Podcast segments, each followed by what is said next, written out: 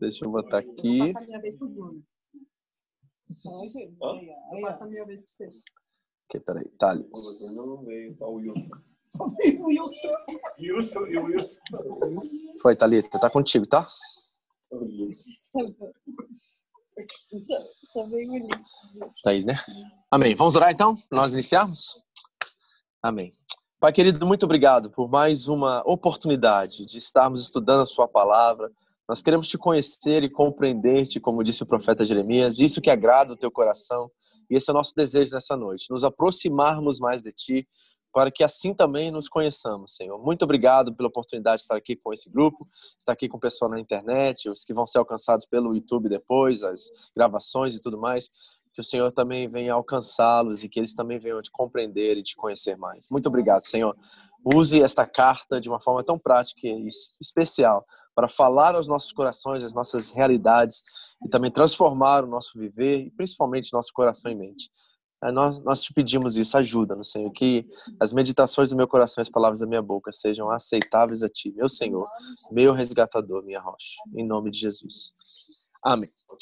Amém? Bom, nós vamos para a parte 2 da carta de Tiago, nós vamos ler hoje do versículo 13 ao 15, eu acredito, é o que nós temos hoje para trabalhar aqui, tem muito assunto aqui hoje, então nós vamos trabalhar esses princípios. Então vamos à leitura. Eu quero começar novamente do 12 para que nós pegamos o contexto, né? Então eu quero ler o 12 novamente com vocês e aí a partir disso nós vamos estar trabalhando os temas que vão aparecer aqui, certo? Hoje nós vamos falar sobre a diferença entre tentação e provação, certo? Que possamos discernir isso é muito importante para que né, Deus possa cumprir e terminar o que ele começou. Né? Nós lemos lá em Filipenses capítulo 1, a oração de Paulo pelos filipenses é que Deus complete, termine a obra que ele começou na vida deles. Então esse é o nosso desejo também, certo? E todos nós aqui, acredito, querem passar logo, querem logo chegar à estatura de varão perfeito, como Paulo disse, né? Porque quanto mais a gente dá delay nesse processo aí, mais difícil fica para a gente certo? Então, o que resta mesmo é morrer, porque muitos relacionamentos estão morrendo porque nós não estamos morrendo. Isso não é verdade? Porque está faltando Jesus, gente. Esse é o fator, certo? E o Jesus que está faltando é o Jesus crucificado. E nós precisamos também agora carregar nossa cruz. Ele disse: se nós vamos ser discípulos dele, nós temos que pegar a nossa cruz. O problema é que tem muita gente que quer a cruz de Jesus, mas a de Jesus está resolvida certo? Tem gente que fala assim, vou para debaixo da cruz, não deixa eu sair da cruz. Mas a cruz que eles querem é a de Jesus. Jesus não nos mandou pegar a cruz dele, mandou pegar a nossa cruz, certo? E começa com o negar a si mesmo. Então é a morte do meu eu. Enquanto não morrer, nós vamos querer. É sempre uma luta do meu ego contra o ego do outro, entendeu? Então, muitos casamentos não dão certo porque um está lutando e reivindicando direitos dentro da relação. E não um está morrendo pelo outro e sendo sacrifício vivo e aceitável a Deus para o outro. E para Deus, consequentemente. Né? Então, nós precisamos realmente trabalhar isso, entender isso, discernir isso e morrer. Negar a si mesmo, pegar nossa cruz e segui-lo. Certo? E esse é o caminho do discipulado de Jesus. Amém? Então, nós vamos hoje trabalhar essas questões aqui. Primeira coisa, vamos ao texto aqui em Tiago 12. Diz assim a palavra. Feliz é um homem que persevera. De novo, a palavra hipomone. Lembra que eu falei para vocês? Tem um sentido que ele é para questões de relacionamentos, que é a palavra né, perseverança vem para relacionamentos, e tem outro que é para questões de situações atuais do dia a dia. Novamente, ele usa para questões do dia a dia, as lutas, as, as dificuldades que nós passamos, não tem diretamente a ver com relacionamentos ou com pessoas, tem a ver com circunstâncias da nossa vida. Então, feliz é o homem que persevera né, na aprovação, e essa feliz é o homem é muito parecida com qual texto que você já leu na Bíblia? Essa expressão, feliz é o homem. Onde você já ouviu isso? Em outro lugar? Porque lembra que Tiago está escrevendo para judeus que estão na diáspora, estão sendo perseguidos ao redor do mundo. Você já ouviu essa frase, feliz é o homem, em algum outro lugar? O que está na mente do apóstolo Tiago enquanto ele escreve isso? Quem pode me dizer? Bem-aventurado? Bem-aventurado, mas é, pode ser que ele esteja assim, parafraseando Jesus, mas tem alguém que é mais na mente judaica que talvez ele estaria trazendo à memória. Quem? Salmos 1? Hum. Não é? Feliz é o homem que não anda nos caminhos. Não é isso? Então pensa numa mente judaica re- né? E os salmos com certeza eram memorizados pelos judeus. Então a mente deles estão sempre os salmos, os profetas, né? O Pentateuco está lá. Então provavelmente Tiago está refraseando isso, né? E nos levando a pensar sobre o salmista e sobre aquele primeiro salmo que é a abertura do saltério, né? Nós temos 150 salmos lá e eles têm colchetes. Ele começa com Salmos 1, que fala sobre a bem-aventurança, e termina com cânticos e louvores a Deus, né? Então é interessante essa dinâmica do saltério. Então, lembre-se disso, feliz é o homem. Isso já remetia a mente judaica lá para o Salmos 1. E aí ele começava a ver quais são as lutas e as dificuldades que eles estão passando, se não tem a ver com aquele contexto dele andar na roda dos escarnecedores, né, de ouvir conselhos dos ímpios. Então, na mente judaica, imediatamente foi transferida para o Salmos 1. Então, agora ele está avaliando a vida dele, né, buscando a bem-aventurança a partir dos relacionamentos, das situações que ele está passando na vida dele. E ele precisa reconhecer naquele momento se ele é o culpado disso, se ele é a pessoa que realmente está causando tudo aquilo, ou se são os adversários que ele tem, ou o nosso maior inimigo, o adversário, que é o diabo. Então já vem a lógica, essa dinâmica, né, de onde está vindo a aprovação e a tentação. Embora nós precisamos identificar o que cada um quer dizer, tá? Então, feliz é o homem que persevera na aprovação, a palavra aprovação aqui, certo? E porque depois de aprovado, receberá a coroa da vida que Deus prometeu aos que amam, certo? Ninguém é aprovado sem ser provado. ok? Tá? Então pega isso, ninguém é aprovado sem ser provado. Então vamos ver a diferença entre as duas coisas? Qual a diferença entre provação e tentação? Olha aqui, deixa eu mostrar aqui. A palavra no original é a mesma, tá? É a palavra peirazo, que na verdade o que você precisa avaliar é o contexto pelo qual ela está, se apresentando ali. Vocês estão vendo bem? Eu preciso chegar para cá. Não, Tá ok? Então, então a palavra é a mesma para os dois, tentação e provação. Então o que conta é o contexto pelo qual a frase está, a palavra está sendo colocada. Agora vamos ver a diferença. Primeiro, provação. A origem da provação é Deus, ok? Então já tem uma questão de origem aí. Então Deus prova os nossos corações, diz o te- o texto bíblico. Os provérbios falam muito sobre isso, né? Como o crisol é para a prata, assim Deus prova os nossos corações também. Então nós temos vendo que a questão da aprovação vem do Senhor, certo? E o propósito santo dela é nos aperfeiçoar. Então, toda aprovação que vem, vem para nos aperfeiçoar. Então, nós estamos vendo a origem, estamos vendo o propósito da aprovação. Tentação é o oposto disso, certo? Tentação tem como origem três coisas. Primeiro, os meus desejos. Tiago já vai citar isso no versículo 3 aqui. Segundo, né, as circunstâncias, o sistema, o mundo aqui não é o globo, né? Nós estamos falando aqui do sistema, né, da, da forma como o mundo é dirigido em oposto ao reino de Deus, né?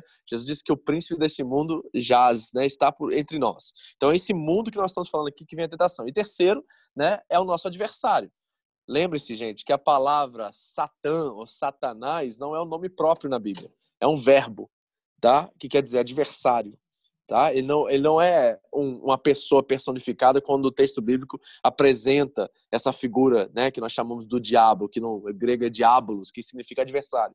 Então é nosso adversário quando nós estamos falando sobre Satanás. Então tem essas três é, origens da tentação. Eu particularmente acredito que 99,8% vem da vontade própria, uns 1% vem do do mundo da influência e 0, não sei quanto vem do diabo. O diabo só trabalha com matéria-prima, tá bom? Então, por isso que Paulo vai dizer, não deis lugar ao diabo, certo? Pedro vai dizer que ele está ao nosso derredor, né? Como um leão, esperando a hora de nos tragar, mas ele não pode. Já viu? Quem já viu, já assistiu Discovery, aqui aqueles canais de natureza, né? Aí tem aqueles ataques dos leões contra as zebras. Eles só atacam a zebra quando ela está ah, alienada do rebanho, né? Distante do rebanho. Quando eles estão em grupo, eles não atacam, porque eles sabem que eles são minoria. Mas quando um se distancia, principalmente os filhotes, é aí que eles atacam em banda ainda. Então, essa é a figura que Pedro está nos revelando ali, né? Então, temos que entender que é praticamente nós que damos matéria-prima ao diabo. Então, tem muita coisa que nós colocamos na conta do diabo que não tem nada a ver com isso. Ele agradece, né? Porque ele precisa trabalhar para fazer nada, porque a gente mesmo faz por nossa conta própria. Então, nós precisamos entender isso. Agora, o propósito da tentação é maligno e eles vêm para nos destruir. Então, é muito importante já nós discernirmos entre uma coisa e outra aqui, né? Porque ao discernir isso, nós vamos saber quais são as ferramentas que nós temos que usar para combater as tentações, né? Agora, vamos ler um texto que é muito importante, que é parte do nosso projeto de Josué, se você não decorou. 1 Coríntios 10, 13. Quem decorou? Não veio sobre vós tentação que não seja humana, de origem humana. Aí, ó. Ele já está revelando qual é a origem da tentação, humana. Então, o número um que eu coloquei aqui é a vontade própria. Né? A Bíblia usa uma palavra bem, bem esquisita, concupiscência. Já viu essa É. palavra? É essa questão do desejo próprio, né? Então, não veio sobre vós tentação que não seja humana, e Deus é fiel. Olha aqui a, a promessa. Não vos deixará resistir, a, é, ter, ser tentados acima do que possais resistir. Então, não tem desculpa. Todo mundo consegue resistir. Se nós somos de Deus, Ele nos dá ferramentas e recursos suficientes para nós resistirmos qualquer tipo de tentação. Não é provação, tentação, que tem essas origens que nós falamos aqui. Certo? Então Deus é fiel, não nos deixará ser tentados acima do que podemos resistir, mas antes nos dará o escape para que possamos suportar. Não é vencer, é, muitas vezes é suportar.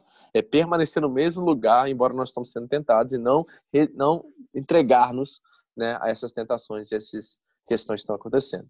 Então, o propósito da tentação é destruir. E nós precisamos, então, discernir muito bem isso para que nós não caímos em tentação. Por isso que Jesus faz a oração do Pai Nosso, dizendo, não vos deixeis cair em tentação. Não é nos deixei não passar por provação. Certo? Porque ele sabe que a provação é como ouro que refina. Entendeu? Então, ele sabe que a provação é uma instrumentalidade de Deus para que nós possamos ser- sermos mais parecidos com Cristo. Por isso que Paulo diz lá em 2 Coríntios 4, que não veio sobre vós é, uma leve e momentânea tribulação. E o que está acontecendo com essa tribulação? Está causando um peso de glória maior em nós. Entendeu? Por quê? Porque ele sabe que isso está cooperando para o nosso favor, certo? Então isso é muito importante. Então aqui estão as definições, tá? Guarde essas definições, porque no texto nós vamos começar a trabalhar isso e ver como nós podemos realmente resistir, suportar e vencer as tentações e discernir a aprovação para que possamos mudar urgentemente, né? Nos colocar à disposição da mudança e transformação para que a aprovação passe logo e nós possamos realmente viver algo novo em Deus, ok? Então vamos ao versículo 13. Diz o texto alguém assim: Quando alguém for tentado, jamais deverá dizer estou sendo tentado por Deus. Então aqui nós sabemos que a tentação não tem origem em Deus. Deus não tenta, ok? Deus prova. Essa é a diferença aqui. Pois Deus não pode ser tentado pelo mal. E aqui dá, aqui dá certeza. E a ninguém tenta. Então ele não está dizendo que Deus é um, sei lá, um cara, sabe, do mal, assim, que está tentando cutucar. A gente tem crente que pensa assim, né? Não, Deus deve estar me me fazendo isso porque, sei lá, e usa, e usa a linguagem de tentação e não de provação. Por quê? Ela está olhando as circunstâncias como instrumentalidade, quando na verdade Deus está trabalhando o caráter. Ele trabalha o interior e não o exterior. Tá entendendo? E aqui está outra de- definição que nós precisamos ter sobre provação e tentação. Provação trabalha o interior, tentação tenta produzir situações no exterior que nos leva a ceder no nosso interior. Porque Deus está Deus tá preocupado com o homem que nós estamos tornando, com a mulher que nós estamos nos tornando, não com as nossas circunstâncias e situações. Então nós precisamos entender isso, discernir isso, que isso é muito importante, ok? Então vamos lá. O que mais nós podemos dizer sobre isso? Quais são os propósitos das provações e das tentações? Eu acredito que ambos podem ser instrumentos assim usados por Deus. Um não vem de Deus, não tem origem nele, mas pode ser usado por ele, certo?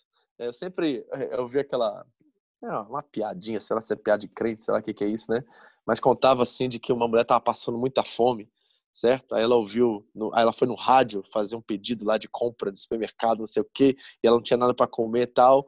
Aí alguém ouviu que ela estava com fome e tal, aí os demônios se juntaram e falaram assim: vamos lá levar uma compra para ela. Já viu essa piadinha de crente? Né? Aí a mulher tava passando fome, aí foi na rádio contando testemunho dela que tava passando fome. Aí parece que os demônios se juntaram lá, ouviram que ela tava passando fome, vamos lá fazer uma compra, falar que foi o diabo que deu para ela, né? Aí tá, isso é as piadas de crente, mas tem uma moral por detrás que eu achei interessante. Aí disse que os demônios se juntaram, fizeram uma compra, levaram na casa dela, e ela toda feliz, ah, Deus é bom, Deus é bom, e ela, né, louvando a Deus por tudo, agradecendo a Deus.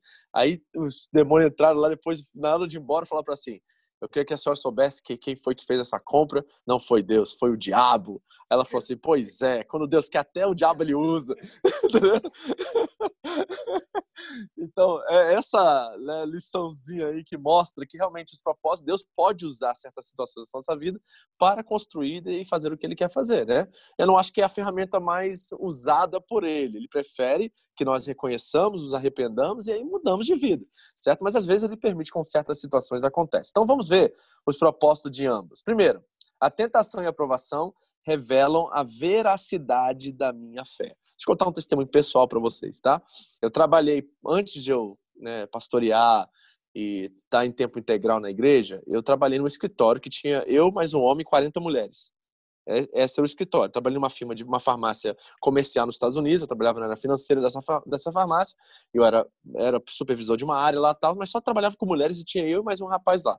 Durante os primeiros cinco anos que eu trabalhei nessa firma, nunca tive problema de assédio sexual, de brincadeirinha com as mulheres tudo mais. Eu fui para o encontro com Deus e eu tive meu encontro com Jesus lá. Eu lembro claramente que no dia após o encontro, quando eu voltei a trabalhar, uma dessas mulheres, que eu era eu estava tava debaixo de mim como supervisor, chegou, aí ela nunca chegava perto, certo? Né? E ela veio, chegou perto da minha mesa e começou a fazer massagem no meu ombro. Eu achei aquilo muito estranho, assim, eu novo convertido, eu falei assim, isso nunca aconteceu em cinco anos. Eu vou ter uma experiência com Deus, agora vem essa, esse negócio, essa tentação, vem aqui agora para tentar me provar. E aconteceu umas três ou quatro vezes de fazer um elogio, assim, nada a ver, sabe? E eu comecei a discernir aquilo espiritual. Eu falei assim, gente, isso não acontece em cinco anos, como é que vai acontecer justamente agora? Entendeu? Então eu reconheci que alguma coisa além do normal estava acontecendo, porque sempre foi uma relação de muito respeito e profissionalismo. E desde aquele momento parou de ser isso para algumas pessoas. Eu falei assim, hum, eu comecei a discernir, aí eu tive que né, me safar, falar algumas coisas que eu não devia falar, ser mais profissional. A pessoa pediu para ela se afastar e tudo mais, mas eu reconheci muito claramente que aquilo era um ataque que estavam tentando realmente. E olha, ao mesmo tempo, Deus estava provando meu coração nisso tudo, para saber, porque era uma área de fraqueza. Então, se era uma área de fraqueza, o diabo não vai me botar cocaína na minha mesa, que ele sabe que eu nunca vou cheirar. Porque eu nunca tive nenhum problema com droga, nada, mas com mulher já tive. Então, o que acontece? Ele vai atacar na área que ele sabe que nós demos como matéria-prima para ele, que é uma área de fraqueza nossa. Então, quando eu discerni aquilo, eu falei assim: meu Deus, o que está que que tá acontecendo? De um lado vem a tentação para tentar nos destruir, porque se eu cedo aquilo, eu acabo com a minha família. Mas, ao mesmo tempo, Deus usa aquilo para provar, para saber se eu realmente estou fiel àquilo que eu vivi naquele final de semana anterior, entendeu? Então, vem isso para checar, gente. E a coisa interessante é que ele vai dizer exatamente isso, que a tentação e a aprovação vem para checar onde nós estamos na fé. E vem momentos assim que a gente fala assim, assim oportunos para que nós possamos descobrir. Então, a primeira coisa é isso que eu encontro como propósito, é que vem checar se nossa fé é verdade, é verdadeira. Ok? Segunda coisa que eu vejo aqui é o seguinte: as tentações e as provações descortinam também as minhas intenções, certo? Tiago vai dizer que ninguém pode ser tentado e pode colocar a culpa em Deus. Por quê? Porque quando a tentação vem, nós descobrimos realmente o que está dentro de nós, o que realmente, é, sabe, seduz o nosso coração, as nossas vontades, né? Sabe o que a tentação vai fazer? Vai nos colocar no maior dilema da nossa vida. E sabe qual é o maior dilema da nossa vida? É obedecer a Deus ou ceder ao prazer e à satisfação. Certo? Eu estava conversando com alguém essa semana que acabou de ter uma experiência com Jesus entre nós. E ela estava me contando assim que, olha, pastor, é verdade o que você falou, viu? No começo parece que tudo dá certo. Né? A gente se converte, a gente ora e Deus responde, né? Aquela graça de Deus sobre nós, os amigos são excelentes. A gente vive, parece que está no paraíso, um mini paraíso, certo? Mas agora eu já estou começando a experimentar algumas coisas que eu tô falando assim, é difícil ser crente. Eu falo assim, ah, ninguém falou que era fácil. Quem falou para você que é fácil? Deus dá graça porque ele sabe que você está começando o seu processo de caminhada com ele. Mas vai chegar uma hora que ele vai provar seu coração para ver onde você está, se você está buscando ele pelo que ele faz ou por quem ele é, certo? E é isso que as tentações fazem, descortinam, para saber quais são as nossas verdadeiras tentações. Vocês já estão na igreja há muito tempo, a maioria de vocês aqui. Vocês já viram gente chegando e embora. Gente que estava vivendo a maior maravilha, amava Jesus, do nada parou de amar Jesus acabou o amor com Jesus. Por quê? Porque alguma circunstância aconteceu que trouxe né, provação ao coração dela e ela né, não cedeu. Porque talvez Jesus não quis operar aquele milagre, aquela situação. E a pessoa fala assim: para que, que eu preciso da igreja se ela não faz aquilo que eu quero? Entendeu? E aí nós acabamos tendo é, essa, esse problema, né?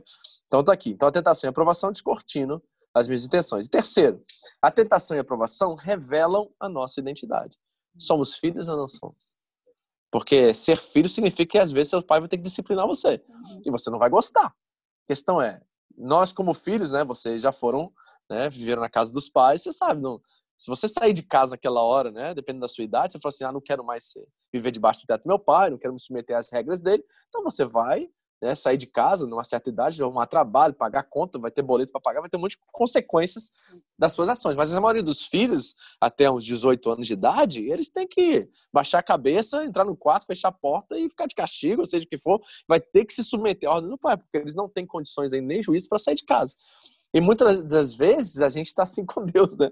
A gente fica birrento com Deus, né? Deus não responde uma oração, Deus não faz aquilo que nós estamos esperando, não dá o trabalho que a gente queria, e a gente fica de mal com Deus, a gente fica birrento com Deus. Mimado. Porque É, é, muito, a gente é muito mimado, né? Então, isso revela, né? É, é, de novo a parábola do pai pródigo. Né? Um pe- pede pro pai morrer, vai embora, gasta toda a sua herança e volta para casa arrependido. O outro tá lá birrento dentro de casa, reclamando porque o pai trouxe, fez uma festa pro filho que se arrependeu e voltou para casa. Então, olha a condição desses dois filhos, né? Ambos estavam errados, mas um se reconcilia, amadurece, cresce, reconhece o seu erro e volta. O outro continua no erro, na sua autojustificação e não está fora de casa, da casa no final da parábola. Então, é interessante essa dinâmica, né? Então, a nossa identidade é revelada. Agora, deixa eu ler um texto com vocês aqui. Abra comigo. Está em na primeira carta de João, lá no finalzinho da sua Bíblia, capítulo 3. Eu quero ler esse texto porque ele é muito importante. 1 João 3, de 1 a 10, para você que está em casa aí. Se você puder abrir, acho que eu não, eu não coloquei ele aqui, não, mas eu queria ler esse texto porque ele revela realmente essa identidade. Eu acho que as tentações e provações nos ajudam né, quanto a essa nossa identidade, né? 1 João 3, de 1 a 10. 1 João, né? Não é evangelho, não, é no finalzinho da Bíblia. Vamos ver esse texto? Olha comigo. Diz assim: Vejam como é grande o amor que o Pai nos concedeu, sermos chamados filhos de Deus, o que de fato somos. Por isso, o mundo não nos conhece, porque não o conheceu. Amados, agora somos filhos de Deus, e ainda não se manifestou o que havemos de ser. Mas sabemos que, que quando ele se manifestar, seremos semelhantes a ele, pois o veremos como ele é. Todo aquele que tem nele essa esperança purifica-se a si mesmo, assim como ele é puro. Todo aquele que pratica o pecado transgride a lei. De fato, o pecado é a transgressão da lei. Vocês sabem que ele se manifestou para tirar os nossos pecados e nele não há pecado. Todo aquele que nele permanece não está no pecado. Todo aquele que está no pecado não viu e nem o conheceu. Filhinhos, não deixe que ninguém os engane. Aquele que pratica a justiça é justo, assim como ele é justo. Aquele que pratica o pecado é do diabo, porque o diabo vem pecando desde o princípio. Para isso, o Filho de Deus se manifestou, para destruir as obras do diabo. Todo aquele que é nascido de Deus não pratica o pecado, porque a semente de Deus permanece nele. Ele não pode estar no pecado porque é nascido de Deus. Desta forma, sabemos quem são os filhos de Deus e quem são os filhos do diabo. Quem não pratica a justiça não procede de Deus, tampouco quem não ama o seu irmão. Certo? Então, o que que João está dizendo aqui em outras palavras? Que não é o nosso comportamento que nos faz filhos de Deus. O nosso comportamento evidencia que somos filhos de Deus. Tá vendo a, a- distinção aqui que eu acho que é, é super importante? Muitos de nós, como cristãos, estamos focados na aparência e nos comportamentos. Então, nós olhamos para uma pessoa dizendo assim: ah, isso aí não é crente, olha como é que ele age. Mas, na verdade, está aí evidenciando aquilo que está no coração dele e aquilo que ele não é ainda, que é filho de Deus. Porque se realmente nós nos tornamos filhos de Deus, nós vamos ser filhos do Pai que nós somos. Nós temos o mesmo DNA de Deus. Nós temos a mesma né, hereditariedade. Então, nós agora evidenciamos tudo aquilo que Deus é. Perfeitamente? Lógico que não. Nós estamos no processo de santificação ainda. Mas as evidências estão presentes. Principalmente humildade, arrependimento e perdão. Essas três coisas precisam estar lá. Se você conhece uma pessoa que não consegue perdoar facilmente, ela não teve um encontro com Deus ainda. Porque a primeira coisa que uma pessoa que se tornou filho é, é que ela reconhece que ela foi perdoada quando ela era ainda pecadora miserável, e reconhece o tamanho desse amor que a perdoou, e a única coisa que ela pode fazer em devolver isso é perdoar também as pessoas que estão ao redor dela. E aí tem um condicional na, na, na oração de Jesus em Mateus 6, né? Perdoai os vossos inimigos, assim como, tem um condicional ali, assim como o Pai te perdoou, você deve perdoar. Então, perdão é automático, é uma coisa que a pessoa busca, a reconciliação, a restauração dos relacionamentos, né? Não é uma pessoa que descarta fácil os relacionamentos, mas ela busca a restauração a todo custo. Isso é uma evidência que essa pessoa é um filho ou uma filha de Deus. Então, na fé cristã, não é o que você faz ou deixa de fazer que se torna filho de Deus ou não. É aquilo que Jesus já fez por você, que revela que você, de fato, é filho E dele. esse tempo, tipo assim, se, a- se a pessoa não age de, de acordo, não teve tempo de Deus. Sim. Teve experiência. Tipo assim, a maioria das pessoas tem um encontro com Deus logo que, que chega na igreja, Ah. não é? A maioria, tipo assim, vive essa, esse, A experiência Essa inicial, experiência é. assim. Mas e a pessoa que tá, tipo assim, muito tempo da igreja? Acontece de, de ela, de repente, ter uma experiência com Deus ou um encontro com Deus, tipo, na metade do caminho? Ou ficar a vida inteira, tipo, desse jeito, mais É. ou menos? Eu acho que uma pessoa que teve uma, a experiência inicial com Deus, ela vai ter sede e fome por Deus. Uhum. Então, vou falar pessoalmente assim. Eu lembro que eu, quando eu voltei no meu encontro com Deus, eu lembro que eu não almoçava. Eu descia pro carro e ia ler a Bíblia. Uhum. Entendeu? E eu gastava ali a minha hora de almoço comendo É. sanduíche dentro da Bíblia, comendo sanduíche dentro da Uhum. Bíblia, porque eu queria me alimentar daquilo. Tinha um vazio dentro de mim que eu queria ser suprido. Eu Uhum. sabia que a única forma de fazer isso era buscar Deus. Então eu estava envolvido em tudo no começo do meu ministério, assim, na igreja, né? Da minha conversão, vamos dizer assim. Tava, tinha estudo, eu tava. Tinha não sei o que eu tava. Então não sei o que eu tava. Eu tava querendo tudo. Entendeu? Porque eu, eu sabia que tinha uma coisa que precisava, eu precisava Sim. me alimentar para suprir aquela fome, aquela sede que eu tinha de Deus. Então, quando esse processo é verdadeiro, certo? Os frutos começam a se revelar. Sim. O fruto do Espírito tem que Sim. estar, começar a se, se apresentar. Uhum. Mas deixa eu explicar uma coisa para você. O processo da santificação está lá, porque eu lembro que eu falava muito palavrão no começo do, Uhum. da minha conversão. Eu não conseguia me livrar disso, que era parte do meu vocabulário normal do Uhum. dia a dia, certo? Então eu lembro que eu ficava muito entristecido comigo mesmo quando, de repente, conversando com alguém, eu soltava um palavrão, mas aquilo me entristecia. Tinha uma tristeza que operava um arrependimento Sim. dentro de mim, que me levava a ficar com raiva de mim mesmo, indignado, sabe? Porque eu não estava conseguindo ainda né, transformar todos os aspectos da minha vida. Eu queria que fosse uma pílula que eu tomasse, Hum. né, e blum, virei crente. Mas não é assim. Não é. Demorou, tem muitas outras áreas que demoraram, né? Então, a gente precisa trabalhar esse processo, mas o fruto tá ali, entendeu? Você começa a enxergar que a pessoa tá tendo, sabe, é, Então, essa experiência. A sua experiência foi mais, mais ou menos parecida comigo também. Tipo assim, eu, eu conheci Jesus e aí eu me apaixonei e eu queria. é, até às vezes eu peço para Deus, nossa, eu queria aquela sede que eu tinha no início de ficar lendo a Bíblia e, e não me cansar de ler a Bíblia, ficar lendo, lendo, lendo, comia a Bíblia, sabe? Tipo, é, gostava e tinha um anseio de o que vai acontecer depois, o que, vai, né? E eu não tenho mais isso, né, do, do início. Mas eu, eu, eu fico em dúvida em pessoas que, que vêm para a igreja e não teve esse, esse encontro, entendeu? E tipo assim, até quando? Ou se no meio do caminho, será que essa pessoa pode é, mudar, entendeu? Porque a maioria das pessoas no início já já já já já encaixa e já vai, entendeu? Sim. Por que que tem? Porque tem várias pessoas que a gente conhece que que tipo estão em nosso meio que você vê que não tem esse esse clique, sabe, esse Nós início. sabemos que não é responsabilidade de Deus nisso, porque ele está disponível, ele está Uhum. sim, pronto, sim. porque acontece com vários outros.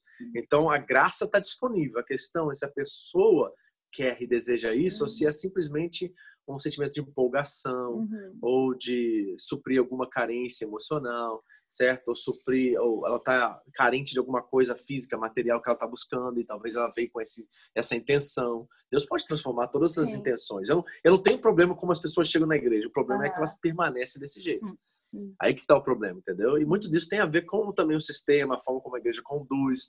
Então, elas às vezes até atiçam, até aumentam mais essas carências das pessoas, em vez de mostrar para elas que elas são pecadores que precisam da graça de Deus. Então, quando o evangelho não é pregado na igreja, as pessoas vão pensar que a fé em Cristo é posse, ou é mudança de comportamento, mudança de vida, no sentido assim de materialista, etc. Entendeu? Então, o Espírito está disponível. A questão é qual é a real intenção. Aí a tentação e a aprovação vem para checar isso. Entendi. A veracidade da fé, as intenções, a identidade. E quando isso é colocado em prova, a maioria dessas pessoas não ficam ou não permanece. Ou então acontece algum desgaste na igreja relacional, né? Ou ela já já é uma pessoa que fica, ela é muito sensível a qualquer coisa e de repente ela, né, já tá fora, não quer Uhum. mais aquilo. Então, essas Não é coisas algo acontecem. genuíno, né? Não é algo verdadeiro que É, Infelizmente, né? né? Infelizmente, isso acontece. Então a gente tem que. Nosso papel não é julgar isso, sabe? Eu acho que nós, como cristãos, nosso papel não é julgar essas questões, mas é de ajudar as pessoas a Na, desenvolver na, né? na minha parte não é julgar, mas é que eu, eu, eu vejo essas pessoas eu, e eu fico Ah. assim, eu queria que elas sentissem a mesma Sim, coisa que eu sim, sinto. E, sim. tipo, é, eu queria que. é, Sabe, quando você sente o anseio de ajudar, mas não Sim. sabe como. Sim, entendi. Perfeito. Ok. Alguma pergunta mais, gente? Ok? Vamos lá. Então tem as três propostas, as aprovações aí, como vocês Pastor. viram. Pastor, Pode fazer a pergunta, vai. eu levantei a mão. É, Tem que escrever. Pode abrir para você aí, Thalita, pra gente. Não, por mas é que ela quer falar, eu acho. Mas é- Peraí, deixa eu ver se eu consigo aqui. Ah, mas você que tem que habilitar aí. Pode abrir, Luciano, e fazer a sua pergunta. É, pode deixar sem vídeo, A pastor? mãozinha tá levantada? Tá, tá me ouvindo? Pode dar um. ah, pode falar, Lu. Tá me ouvindo? Tá ouvindo? Tá me ouvindo, pastor, agora? Sim. Vou aumentar tá escuro porque os meninos estão dormindo. É, é só uma dúvida, assim, pro, é, não, só um comentário e uma dúvida também, né?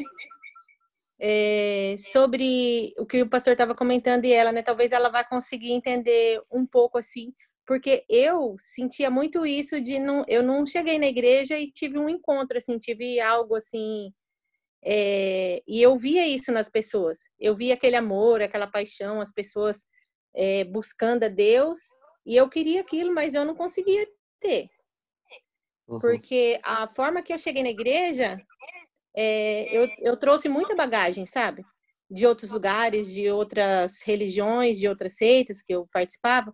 Então, quando eu cheguei na igreja, para mim era, era difícil ouvir, entender, era muito difícil acreditar até em muita coisa que era dita, porque eu tinha aprendido tudo ao contrário.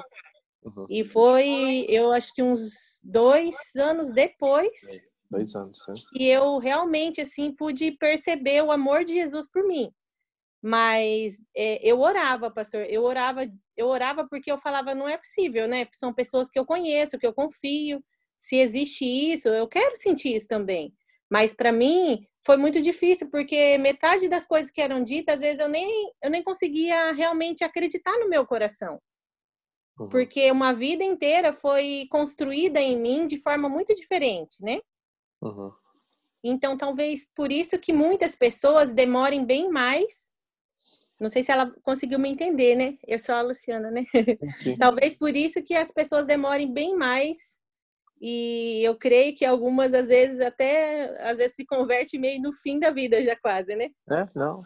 Mas eu, cre- é, eu creio que justamente por isso. Mas eu queria fazer uma pergunta para o pastor sobre Manda. o pastor estava contando o testemunho é, sobre assim como manter realmente essa constância, porque às vezes o coração da gente deseja, mas como como o pastor faz para manter essa constância? Porque a gente sabe que tem grandes homens de Deus que às vezes tão pega firme, são pastores, de repente se se distanciam de Deus, se desviam, depois voltam, né?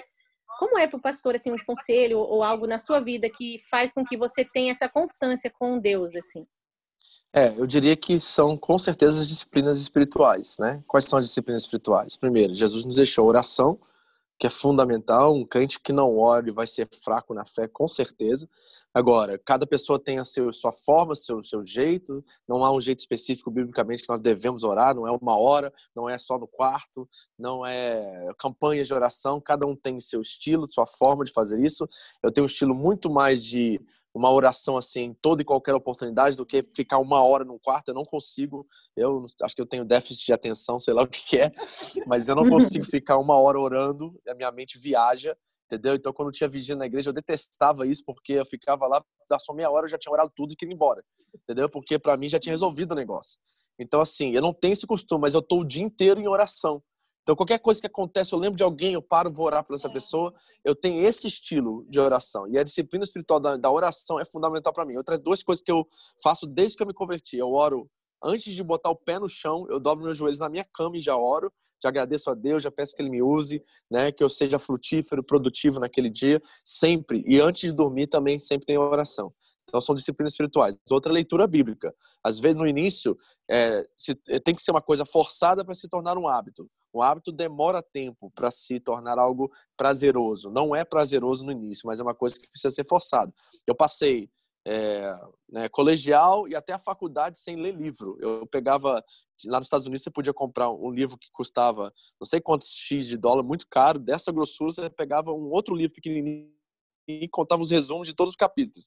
Eu pegava isso para me passar nas provas, que eu detestava ler. Quando eu me converti, isso mudou radicalmente. Eu, assim, comia livro que nem um, assim, o que eu tenho de livraria hoje é por causa desse primeiro início de, de tempo que eu tinha de me dedicar a Deus, sempre colocando a Bíblia em primeiro lugar, sempre li a Bíblia e depois, né, as outras leituras que eu fazia, que foram muito importantes para mim. Então, disciplinas espirituais, oração, leitura bíblica, é, submissão às pessoas mais maduras na fé, isso é importantíssimo. Você tem alguém que você confia, que é uma pessoa que tem, tem o fruto do Espírito na vida dela, que é uma pessoa mais madura na fé, que você pode dialogar, conversar, conversar sobre os assuntos que ela não vai te condenar ou te julgar por isso, mas vai responder, vai tirar suas dúvidas e vai também corrigir certos, certas questões que você tem na sua vida. Então, eu olho esse tripé das disciplinas espirituais como fundamentais no crescimento espiritual de um cristão. Se ele não tem isso, ou se está faltando uma dessas pernas, provavelmente ele vai ficar manco e vai retroceder em vez de amadurecer na fé, entendeu? Respondi, Lu? Deixa eu ver se tá aqui. Tá, né? Acho, acho que já, já deu para responder, né? Ok. Amém? Bom, vamos voltar aqui então, enquanto isso. Thalita, acho que eu tenho que botar você de novo, que eu tirei. Ok, volta aqui. Perfeito. Aí. Foi. Então vamos ao próximo aqui. Então, Tiago 1,3 diz que quando alguém for tentado, jamais deverá dizer que está sendo tentado por Deus, certo? Ok, próximo.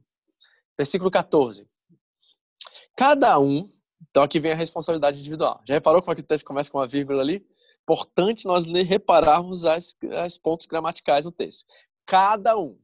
Então não é coletivo aqui a responsabilidade, é individual. Certo? Então tentação e provação não tem a ver com o grupo, tem a ver com cada um. E como nós respondemos isso individualmente. Então tem responsabilidade de individual quando nós estamos falando sobre tentação. Certo? Então cada um, porém, é tentado pelo seu mau desejo, sendo o quê? Por este arrastado e seduzido. Então, esse desejo, tendo concebido, dá luz ao pecado, e o pecado, após ser consumado, gera a morte. Então, o que, que nós estamos falando? Das origens das tentações. Então, eu quero apresentar para vocês agora a árvore genealógica da tentação. Tá? Vou apresentar para vocês a árvore genealógica da tentação. Primeiro é a vovó da tentação. Ok? A vovó da tentação se chama cobiça, ou concupiscências em alguns textos, ou próprio mau desejo, ou seja, vem de nós. Isso vem de nós. Não é culpa do cônjuge, por exemplo, a sua traição, embora ele ou ela tenha cooperado para que isso venha acontecer, certo? Mas o fato é que não há justificativa por trair. Por quê? Porque é a responsabilidade daquele que trai. Então nós precisamos entender que a responsabilidade é nossa e nós precisamos realmente compreender isso. Mateus 6, 21, Jesus diz: Pois onde estiver o seu tesouro, aí também estará o seu coração. Então, quer saber? Por exemplo, as pessoas me perguntam, pastor, porque eu tenho tanto pesadelo. Primeira pergunta que eu faço: o que você está assistindo? A pessoa vai achar assim, não, você tem que orar e fazer um jejum. tá vendo? A gente já vai para o espiritual e esquece que tem práticas no dia a dia que nós estamos construindo que estão gerando essa coisa. O que, que você está assistindo? Ah, eu amo filme de terror. Você quer não ter pesadelo assistindo filme de terror? Você vai ter pesadelo, não tem como. Essas coisas são. Filme de terror é muito maligno, gente. É muito do capeta. Desculpa falar isso. Mas eu nunca assisti, não gosto de assistir, porque eu já ouvi inúmeros testemunhos de pessoas que esses diretores de filmes de terror, a maioria é satanista, a maioria está envolvido com o ocultismo. Então, assim, esse povo é muito. Já viu, assim, eu não vi filme de terror, mas já vi algumas cenas que eu falo assim: não é normal a pessoa ter isso na cabeça dela.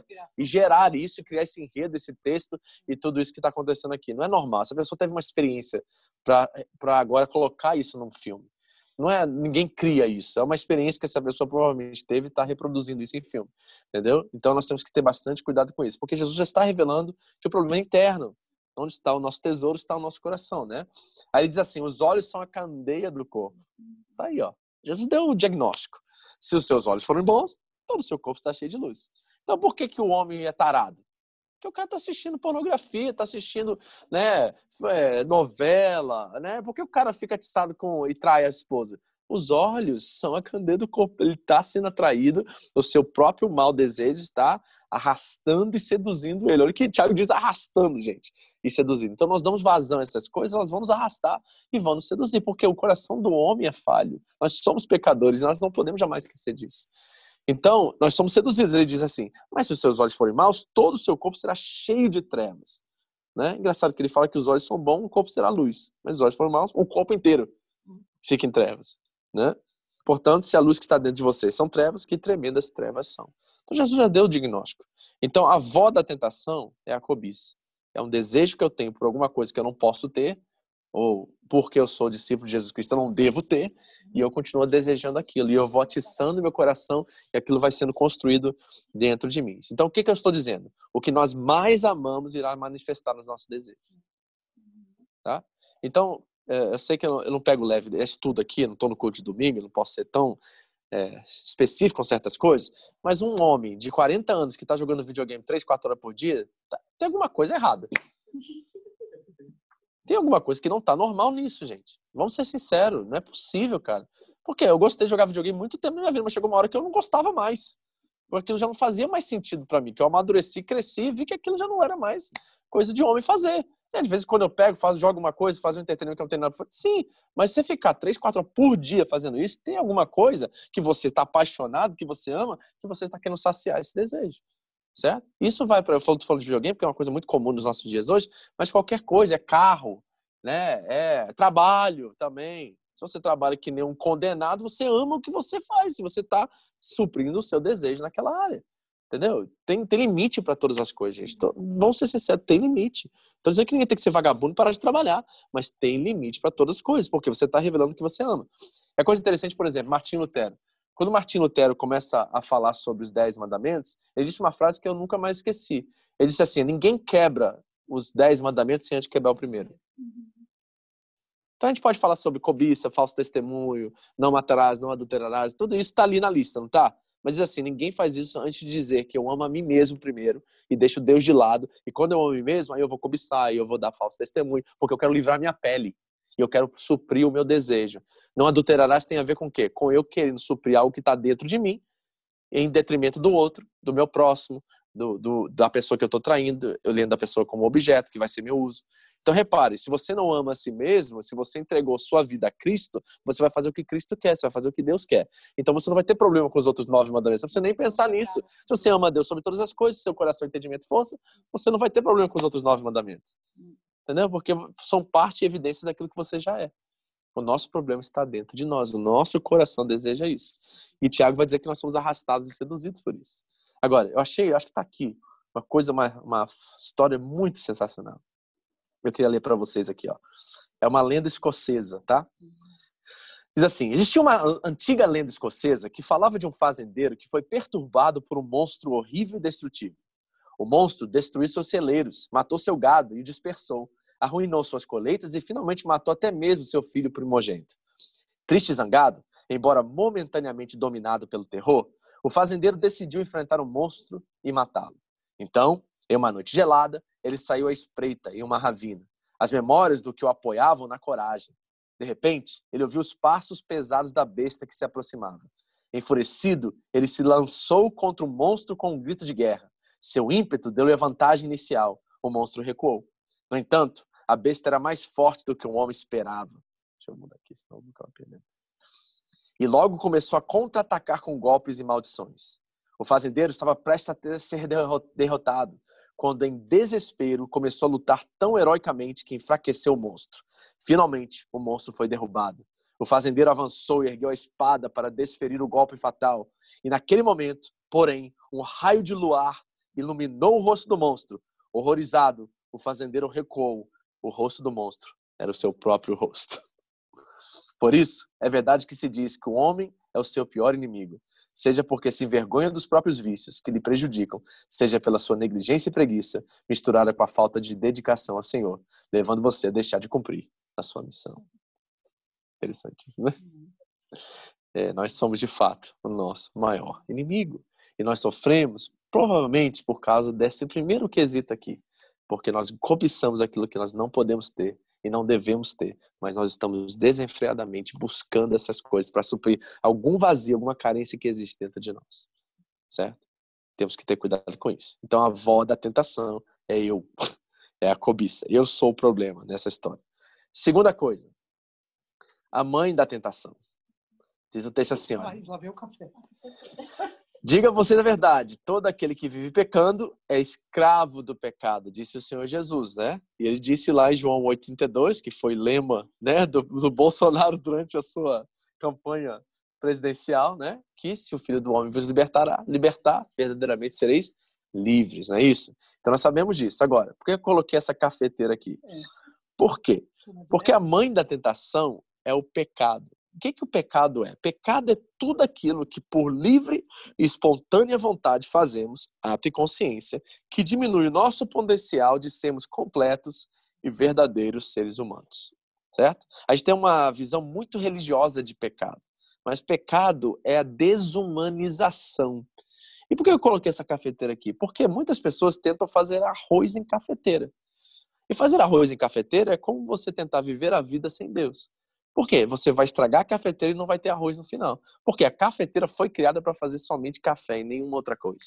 E quando nós colocamos em nós alguma coisa pelo qual Deus não criou e não fez como propósito para nós, nós vamos também nos desumanizar e vamos estragar o nosso corpo, estragar a nossa mente, estragar nosso coração, estragar tudo aquilo que Deus criou com um propósito específico para ser usado.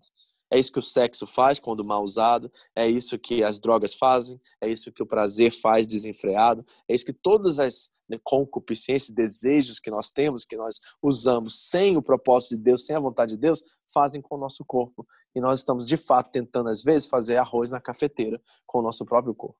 Não vai funcionar, nunca vai funcionar. Então é melhor ceder à vontade de Deus, porque Ele é o Criador e nos deu um manual para que nós possamos viver abundantemente. Jesus disse: Eu venho para te dar vida. Vida é abundante. Tem alguém tentando roubar, matar e destruir vocês. Né? É o ladrão ali de João 10, que não tem nada a ver com o diabo, tá? A gente esquece aquele texto, não lê em contexto e acha que o ladrão é o diabo em João 10. Não é. Sabe quem são os ladrões ali? São religiosos. São líderes espirituais. Olha o contexto, você vai ver lá. Ele está falando sobre líderes espirituais que estão roubando a vida do povo estão levando o povo à morte e destruindo eles, por causa das suas práticas religiosas e da sua religião. Então diz assim: eles vieram para matar. Eu não vim para dar religião para vocês, eu vim dar vida a vocês. E vida é, é, ser um ser humano completo como Cristo foi. Então o que, que o pecado faz? Ele não permite que nós sejamos plenos, completos. O pecado gera carência, não gera plenitude. Então nós precisamos entender isso. Olha que João 16 diz que é o remédio para isso. Quando ele vier, convencerá o mundo do pecado, da justiça e do juízo. Do pecado, porque os homens não creram em mim. Da justiça, porque vou para o Pai e vocês não me verão mais. E do juízo, porque o príncipe desse mundo já está condenado. Então, o que é pecar? Pecar é entregar aos poderes deste mundo, né? A autonomia que Deus já nos deu em Cristo Jesus para que nós possamos reinar com Ele. Então, é você entregar aos poderes desse mundo, aos desejos carnais que você tem, poder para dominar você, algo que Cristo já venceu no Calvário, foi o domínio do pecado sobre nós. Nós, não, nós podemos hoje dizer não ao pecado. O problema é que a gente continua dizendo sim, continua desumanizando a cada dia mais. Então, a mãe da tentação se chama o pecado, que é transgredir a lei de Deus. E diz o texto lá: então, quando a cobiça chega, ela quer ter filho. A cobiça quer um filho. E o que é o filho da cobiça? É o pecado. Entendeu? E quando ela é concebido, ou seja, repare que é uma ação, não é um pensamento, é uma ação. Pecar é uma ação, é o ato. Você pode se poupar ainda, tá? Você pecou na sua consciência, é pecado. Jesus já mostrou que é pecado, mas você ainda tem a chance de não agir naquilo. Você pode dominar aquilo ali, pedir perdão, se arrepender conscientemente e não agir. O problema é quando você concebe e dá luz àquele pensamento, àquela ação, àquele preconceito, ou seja, julgamento que você teve. Aí se torna pecado. E aí você está nas mãos do seu inimigo. Você deu matéria-prima para ele. E agora vem a terceira coisa, que é o pior, que é o nosso adversário que vai lutar contra a gente. Porque agora você deu para ele, a, a, a, você tirou suas armas e entregou na mão dele. E aí nós estamos agora né, nus e sem nenhum tipo de arma em nossas mãos, ok? Então, a mãe da tentação é o pecado, de acordo com nosso querido amigo aqui. Próximo, vamos ver a terceira, a filha da tentação. Então, nós temos a avó, a mãe e a filha. De acordo com Tiago, ele vai dizer aqui que cada um, porém, tentado pelo seu mau desejo, tá aí a avó, sendo por este arrastado e seduzido. Então, esse desejo tendo consumido da luz ao pecado, a mãe, e a filha é. E o pecado, quando é consumado, gera morte. Que tipo de morte está falando aqui? Duas. Primeiro, espiritual. Certo? Não é natural porque você peca, você não morre. Muita gente peca e está pecando à vontade e não morreu ainda. Certo? Então, naturalmente, ela pode estar morrendo fisicamente, emocionalmente e outro mais, mas é um processo que vai acontecendo ao longo dos anos. Mas a primeira morte que acontece de fato é a morte espiritual certo? São nossos pecados que causam distanciamento entre nós e Deus, diz o profeta Isaías. Então nós nos distanciamos, nós morremos em Deus. Quando lá em Romanos 8 Paulo fala sobre aqueles que estão em Cristo e não estão, aqueles que são do Espírito na carne, ele está falando sobre essa morte espiritual ali, certo? E nós precisamos entender que quando nós vivemos uma vida de pecado, nós vemos lá em 1 João, né, no capítulo 3, que aquele que é de Deus não vive pecando, né? Ah, tá. Deixa eu apertar. Aperta esse nome. Entendeu? Então nós precisamos entender que a primeira morte é espiritual e depois ela se torna de certa forma natural, porque o salário do pecado é a morte, a morte espiritual ali no texto, tá? Mas é uma consequência que naturalmente também nós vamos acabar desvanecendo aos poucos e você sabe que morre mesmo, né? Morre saúde, morre emocional, morre desgosto da vida, a vida fica sem graça, não tem mais sentido, propósito. Ou chega até a própria morte natural, né? Que é o suicídio. E nesse estado, provavelmente a pessoa também né, enfrentará a segunda morte, que é o nosso maior problema. Não é a primeira morte, é a segunda. A primeira, como nós morremos, é muito importante, porque o problema é com a segunda morte, de acordo com Jesus. E essa morte natural tem a ver com as consequências que nós escolhemos na nossa vida. Okay? Tá? Então nós temos que ter bastante cuidado com isso. Lembrando que o texto lá diz que Deus, Jesus veio para nos dar vida e vida em abundância. Okay? Então vamos revisar e vamos conversar. Tá? Primeira revisão. Primeira coisa, nós vimos. As tentações e provações revelam a veracidade da minha fé, as minhas reais intenções e a minha identidade. Primeiro, acho que é mais importante que a sua identidade. Você é filho, querido, você está bem. Tá, descansa em Deus. Nada pode separar você do amor dele. Tem promessas para você na Bíblia, como filho, extraordinárias. Viva, viva elas. Se, se aproprie delas. Experimente elas, entendeu? Isso é muito importante. Outra coisa. Vimos que as provações vêm de Deus. O propósito delas é aperfeiçoamento. Tentações possuem três origens: eu, o mundo e o meu adversário. E o propósito delas é me destruir. Ok? Eu quero fechar aqui. Foi bem conteúdo bem prático, bem direto ao ponto. Eu quero abrir agora para a gente conversar um pouquinho sobre isso. Você que está aí no, na internet, você pode fazer pergunta, você pode colocar no comentário alguma pergunta, alguma coisa. A Teresa está de olho aqui. Mas vamos começar. Célia, o que, que Deus falou com você hoje? Passa para ela no microfone lá para a pessoa ouvir. Sim. Bota no meio aí. Os últimos serão os primeiros. Que coisa que chamou sua atenção? O que você pode me falar?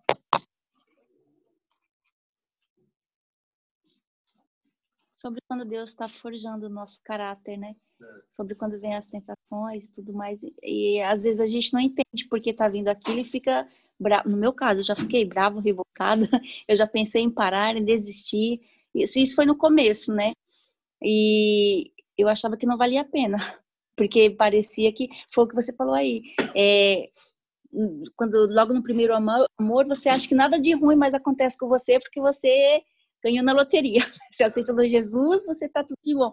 Só que aí, logo em seguida, começou a acontecer umas coisas que foi o que eu falei semana passada e, e isso para mim era o cúmulo porque eu não tinha como de outro jeito conseguir a não ser do próprio Deus e aí nessa hora eu pensei em desistir e tudo mais só que eu não sabia que Deus estava forjando o meu caráter através de tudo aquilo e o que mais me chamou a atenção é que no, na área que Deus mais trabalhou naquela época foi na minha paciência, que eu não tinha quase nada. Ainda tem pouco, né? Mas adquiri um pouco. foi, é, então, melhor que quase nada. E aí, isso é muito interessante para a gente. É importante que venham as tentações e tudo mais, você passe por momentos difíceis. Porque se a sua vida for muito fácil, você não vai a lugar nenhum. Você não vai sair daquilo, né? Vai continuar daquele jeitinho lá, é igual nós, quando a gente facilita muito a vida para os nossos filhos, é, eles não vão muito longe. Eles vão continuar daquele jeito, dá trabalho para você em casa, dá trabalho na escola, dá trabalho, é, dá trabalho para os quando na fase adulta, dá trabalho para tudo. Eles se sentem o centro das, das atenções, né? Porque você fez ele se sentir assim. Então, na fase adulta difícil, na criança também, adolescente também. A mesma coisa nós nas mãos de Deus, né? Quando a gente nasce, somos um bebezinho de novo, né? Então é, a gente vai ali, ele vai trabalhando e a gente vai tentando. A gente tem que deixar ele fazer isso. Porque às vezes a gente quer fugir. Eu já quis fugir muitas vezes, eu já fugi. Aí Deus foi lá de novo. Mas acho que o mais importante é quando Deus está forjando o nosso caráter. E a gente é precisa deixar. É importante discernir também a questão da diferença entre aprovação e tentação. Sim, a aprovação e a tentação é igual o pastor Porque a gente falou. não tem uma tendência a reconhecer muito que são nossas próprias escolhas que estão causando as tentações. Sim, sim, verdade. Nós temos de botar sempre a culpa em alguém. O diabo leva a maioria dos crentes, leva, o diabo que leva a É. culpa na maioria das vezes. mas muitas das vezes são consequências imediatas de escolha. É, é verdade. Não adianta É. a gente fazer isso. Passa aqui o microfone, pessoal. Eu quero contar uma coisa que aconteceu. Nesse caso, gente precisa adquirir sabedoria. né? A coisa interessante que aconteceu, é, eu lembro uma vez que eu, bem no comecinho, assim, eu tinha algum, talvez um ano, um ano e meio de convertido, e a gente estava liderando célula e tudo mais, eu lembro que uma das pessoas da célula da Andréia foi lá em casa. Eu lembro que eu estava sentando na sala, eu tinha copa e tinha sala lá, lá nos Estados Unidos, né? Eu estava sentando na sala, jantando alguma coisa, e a menina pediu conselho para ela, conversando lá. E eu lembro muito bem disso, cara. Nunca me esqueço que a menina falou assim: Eu queria vir aqui pedir oração. Aí eu falei assim: Ah, que bom, né? Ela tava pedindo oração, tá, tá gerando a dependência em Deus.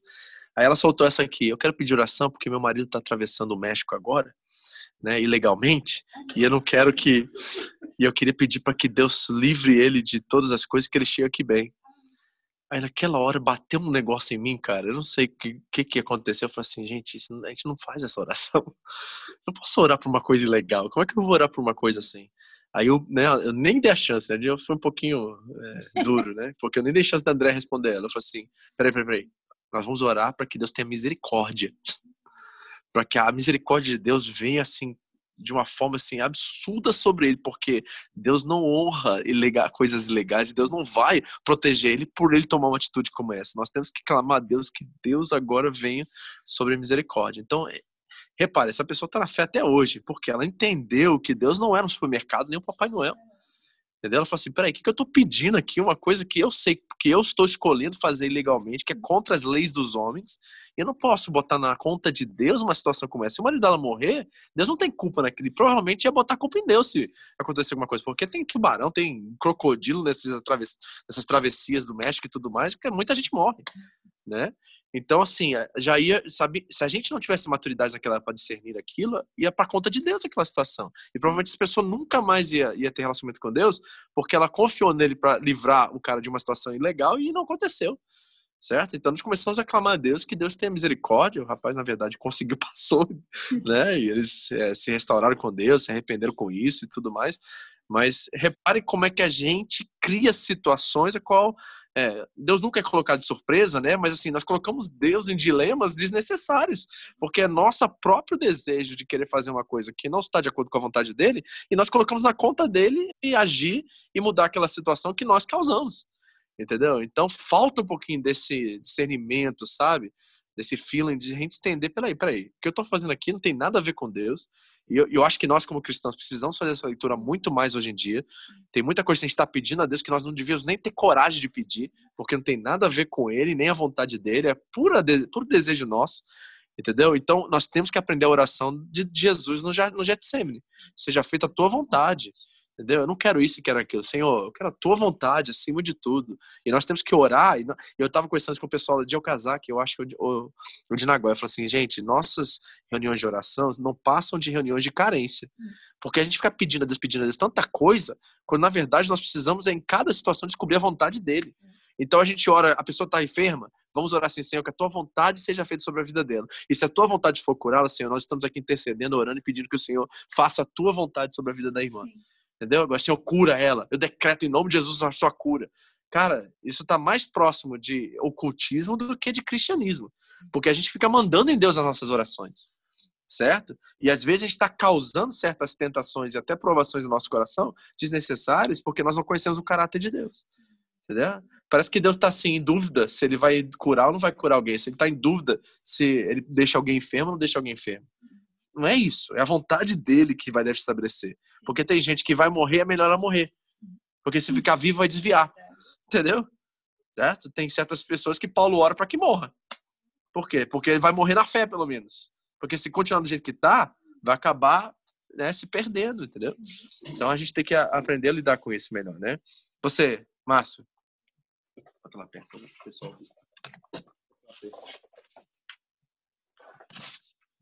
Eu, ah, o, o que me chama a atenção é a tentação, né? que no, nos dias de hoje, assim, a gente somos tentados em, em todas as áreas, né? Não só como espiritual, como material, né? Inclusive, a gente estava com um propósito, tá, uns tempo atrás aqui, acho que até comentar com o pastor, é uma tentação. E eu, eu e a minha esposa Célia, a gente entrou em oração, ela estava até conversando, E, e Deus com aquela agonia no coração dela, aquela agonia, usou a Adriana também para orar pela Célia, assim, teve um, acho que umas três semanas atrás, né, duas semanas atrás, e Deus, acho que colocando a, nós à prova, né, se a gente aceitava essa tentação ou que se a gente aceitasse essa, essa tentação, a gente ia entrar na prova. então foi uma experiência assim, muito boa, assim, que dessas duas semanas para cá que a gente teve, assim, mas a gente, eu acho que é, foi muito bom. Aí veio aquela, um alívio, assim, nos nossos corações, assim, uma paz, né? E que vem, vem a paz no nosso coração é de Deus, né? Então a gente, a, a gente entendeu isso em nossas vidas. Né? E a gente tem que esperar todas as coisas em Deus, não só, né? Isso que foi muito bom para nós e ver aquela paz interior. Foi bom recusar hum, é, uma proposta boa. Uma proposta boa, uma tentação. Mas a, a, a é dessa resposta, é mas depois ele veio uma paz no meu coração, no coração dela, um alívio. É bom vocês falarem isso porque é uma questão financeira, né? Vocês sim. Uma financeira. Sim, sim. Vocês fizeram a escolha pelo espiritual mais do que financeiro. Sim, sim, sim. É, eu acho que isso é importante você falar sobre isso. O pessoal precisa ouvir isso, porque é raro isso. Mano. É muito difícil é, fazer essa escolha. Difícil. Muito, muito. Conta um pouquinho pra gente, sério, assim, o Márcio, disso. Só não precisa entrar em detalhes. Conta por cima para o pessoal entender a escolha que vocês fizeram. Eu acho que ela é muito rara nos nossos Ah, então, é que o rapaz ele queria nos vender de volta o restaurante que era nosso. E eu sempre amei aquele lugar, gostava muito, muito. E eu gosto de fazer aquilo lá. Só que, no fundo, assim, aí à noite comecei a perder o sono, não conseguia dormir. E eu ia para a sala e pensava, meu Deus, mas é tudo que eu queria, eu nem tinha pedido, é de Deus. É, é logo, é, né?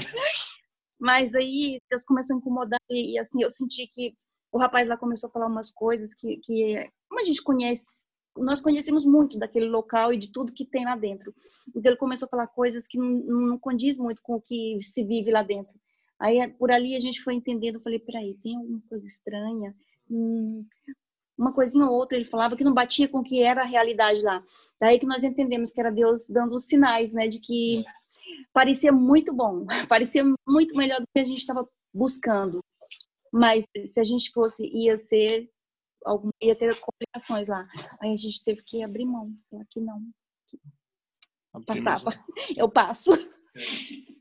Entrou na balança e... todo esse momento que vocês estão vivendo. É, é, Exatamente. É, porque agora, se fosse numa época que a gente estava bem, num, em alguns momentos difíceis que nós vivemos atrás, espiritualmente, eu iria. Nossa, eu nem ia pensar. Já estava lá. Escape, né? é. Eu não ia nem orar. Mas daí eu não ia nem orar. Deus, vamos, vamos. Alguém orou por mim já, então já vou. Mas daí você vê que realmente assim é muito difícil você abrir mão de algo que você sempre quis uhum. e que e você nem esperava que viesse para suas mãos assim tão fácil. E também isso aí foi uma coisa que chamou atenção. Peraí, tá meio fácil esse negócio aí. Tentação e aprovação. E aí a gente, depois que a gente viu assim, nós temos vivido dias bem, bem, bem bons mesmo aqui com os estudos. E também o que chamou nossa atenção para a história que você contou da sua vida com a pastora, o que vocês tiveram que fazer ao abrir mão de um, é. de um momento que vocês queriam desfrutar deles, Exato. que é o que a gente queria. Só que, por outro lado, é, escolher o, o, lado espiritual. E aí a gente resolveu escolher esse também, porque nós vemos que é, é o caminho certo. É, porque essa, essa...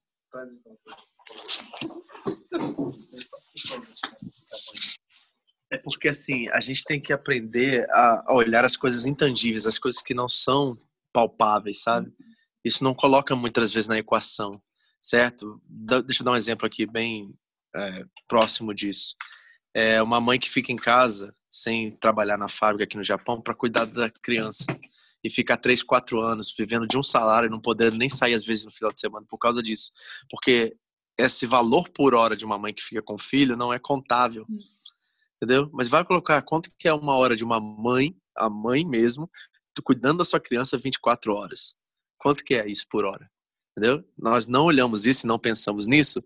Por quê? Porque não está conta isso. Se fosse colocar na conta, você nunca colocaria sua esposa na fábrica. Porque o valor que isso tem é inestimável. Entendeu? É, exatamente. Não tem, né? Exatamente. Então, às vezes, a gente. Eu, eu tive esse privilégio, graças a Deus, né, de trabalhar e sempre a André ficou em casa quando ela ficou grávida, os primeiros dois, três anos, até as meninas entrarem na escola. Então, gra Deus me deu graça para isso. E era uma coisa assim, era milagres, porque eu lembro que a André ficava grávida e eu recebia uma promoção. É como Deus falou assim: eu vou cuidar. Fica tranquila aí, deixa ela cuidar da sua filha.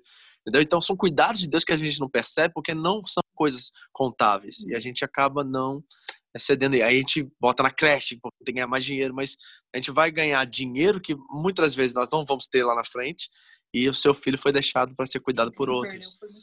É, muito mais. É. Aí à tarde você, quer recuperar e você vai gastar muito mais dinheiro com outras coisas, né, que não estão lá. Né? O que mais? Alguém quer falar mais alguma coisa aqui sobre esse tema? Tô vendo aqui, o pessoal tá escrevendo aqui, né, no chat aqui, né? O Anderson mandou aqui um testemunho. Olha lá, pessoal, o testemunho que ele colocou, né? A Ana também colocou do leite aqui. Dá uma olhada lá no chat que tem uns testemunhos lá para vocês verem. Quem mais? Pastor. Última palavra aí, antes de orar e terminar. Alguém aí do online gostaria de falar?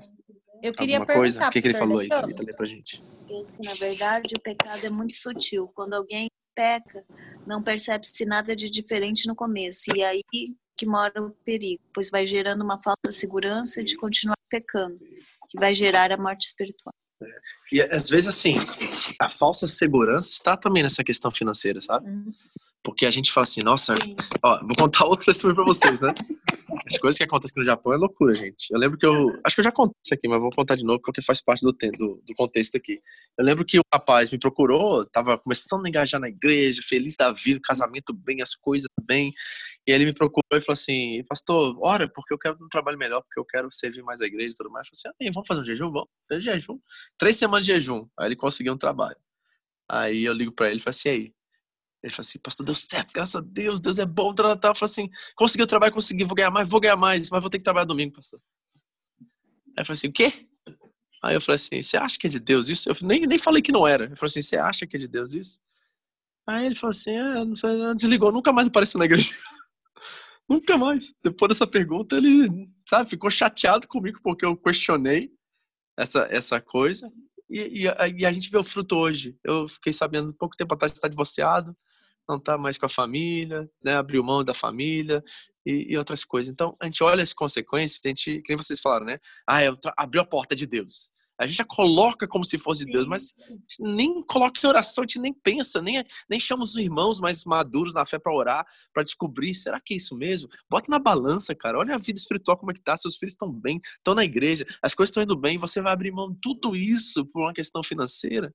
Né? Às vezes as pessoas começam no trabalho e não gostam, o emprego, o, o, patrão não gosta, manda embora. Aí o cara perdeu tudo aquilo que ele tinha construído e vai ter que recomeçar do zero e muita gente não está disposta a recomeçar, né? Então é complicado isso, sabe? Então a gente tem que ter um pouquinho mais de sabedoria e discernimento, porque a gente não está sabendo discernir entre provação e tentação. Esse é o problema. Né? E o Tiago está deixando bem claro aqui: Deus ninguém tenta. Então, cuidado, tentação tem uma origem. Começa com você, olhe para si mesmo, avalie se não é só um desejo assim seu, né, que você está. E aí vai Mateus 6, 33. É. Buscar em primeiro lugar, né? O reino de Deus. Isso aí. Perfeito. Alguém mais para a gente fechar? Pastor. Alguma coisa que você gostaria Acho de falar que a Luciana mais? quer falar. Falar? Deixa eu botar aqui. Ela levantou a mão de novo? Alô? Oi? Alô? Pode falar aí. Tá Eu queria fazer duas perguntas. É, uma, assim, é, com o, o, pecado, então, ele tá, ele tá, assim, bem ligado com o domínio próprio, pastor? O que, que o pastor acha? E outra pergunta, é, o pastor usou o exemplo de uma pessoa que suicida, né? O suicídio, assim, eu sempre tive essa dúvida, tá, pastor? Porque teve caso na minha família, mas um suicida, mesmo no momento, assim, desesperado, sei lá, a gente não sabe o que passa a cabeça de uma pessoa que faz isso, né? Mas, por exemplo, ela, ela não tem perdão, assim? É, é deixa eu apagar aqui. A questão do suicídio tem a ver com as faculdades mentais da pessoa e o estado que ela está na hora que ela faz o tal do ato, entendeu? Ela estava consciente do que ela estava fazendo, ela estava emocionalmente é, em juízo de si própria, ela estava consciente do seu ato, aquilo que ela estava fazendo. Vou dar um exemplo para você. O pastor Rick Warren, não sei se você conhece ele, escreveu 40 é, Vida com Propósito, né? Escreveu esse livro. O filho dele se suicidou. O filho dele teve problemas mentais por toda a sua vida. E ele sempre tentava, tem várias vezes que ele tentou suicídio, ele conseguiu reverter, mas chegou uma hora que ele pegou uma arma lá, conseguiu uma arma em algum lugar, e ele não conseguia mais viver. Não é que ele queria morrer, ele não conseguia viver com aquilo. Era uma questão mental mesmo, e ele teve que viver como pastor, isso, pastor de uma igreja, mega igreja nos Estados Unidos, bem sucedido, teve que viver com a situação de um filho dele, né, é, se suicidar, né, uma, uma situação terrível. A questão é, quão culpada essa pessoa é se ela não tem as suas faculdades mentais, é, sabe, normais para tomar uma decisão como essa? Essa é a questão. Não tem como nós julgarmos isso, é Deus que vai julgar isso. Né? É, é uma pessoa que viveu distante de Deus sua vida toda e aí se entregou em drogas, se entregou em vícios, né? E aí de repente os vícios cooperaram para que ela possa é, perder o sentido da vida e levou ela ao suicídio. Ainda assim Deus vai julgar, mas nós podemos ver os frutos da vida e ver assim, essa pessoa andava com Deus e talvez ela teve um piripaque, ela teve aconteceu uma tragédia na vida dela que levou ela a uma depressão profunda, a depressão causou é, essa situação do suicídio. Não, nós não temos, como humanamente falou, quem falar quem Deus salva, quem Deus não salva. Nós olhamos os frutos e aí nós temos percepções acerca disso se a pessoa foi salva ou não devido a isso. Mas não tenho como julgar isso é, completamente, né? Agora, a primeira pergunta foi, novamente, só para a gente. É, sobre o pecado, se ele está assim, diretamente ligado com o domínio próprio. É, ligado não está porque o domínio próprio é fruto do espírito. O pecado é hum. transgressão e desumanização da pessoa.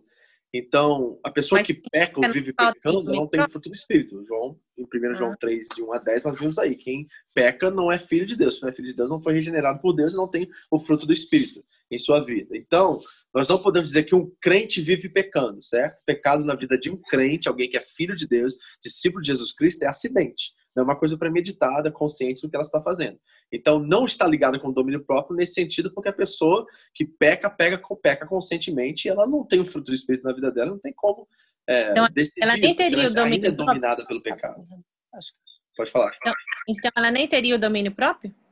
Ela não, se ela vive, desculpa, se ela vive no pecado, ela não tem o Espírito Santo dentro dela. Isso ah, que o João disse ali claramente pra gente. Então, se ela não tem o Espírito Santo dentro dela, ela não tem o fruto do Espírito na sua vida. Então, ela não tem domínio sobre o pecado. Ela peca, como Paulo diz em Romanos 7, ela faz o que ela não quer fazer.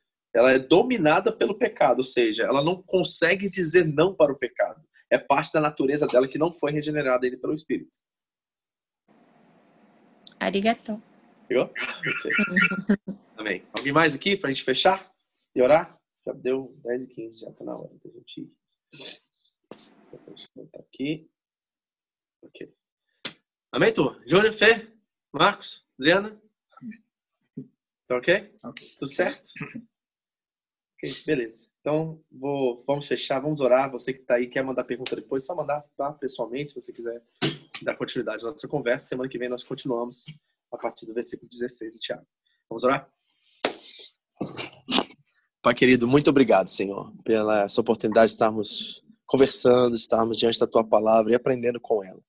Que o fruto do Espírito que está aqui, Deus, fluindo dela, que é vivo e eficaz, possa agora transformar nossa mente. Discernimos entre a tentação, que não vem de Deus, Deus não ninguém tenta, como o Tiago disse, e a provação também, Deus, que é como Deus aperfeiçoou os seus santos, aperfeiçoou a sua igreja. Que possamos desejar pela provação, no sentido de mudança do nosso caráter, conformação à imagem de Cristo. Então nós queremos andar cada dia mais, Senhor, sermos trabalhados pelo Espírito Santo para que cada dia mais o Senhor possa ver Cristo em nós. Obrigado, Senhor, por essa noite, pelos irmãos que estão aqui, que estão nos ouvindo pela internet. Senhor abençoe eles também e que nós possamos realmente viver e praticar. Tiago vai dizer nos próximos versículos que feliz é o homem que pratique, não somente ouve a palavra de Deus, Senhor. Que possamos ser não somente ouvintes, mas praticantes da tua palavra, não enganando-nos a nós mesmos. Em nome de Jesus, nós te louvamos. Amém e amém. Amém, meu povo. Deus abençoe vocês para ir online. Até a próxima, se Deus quiser.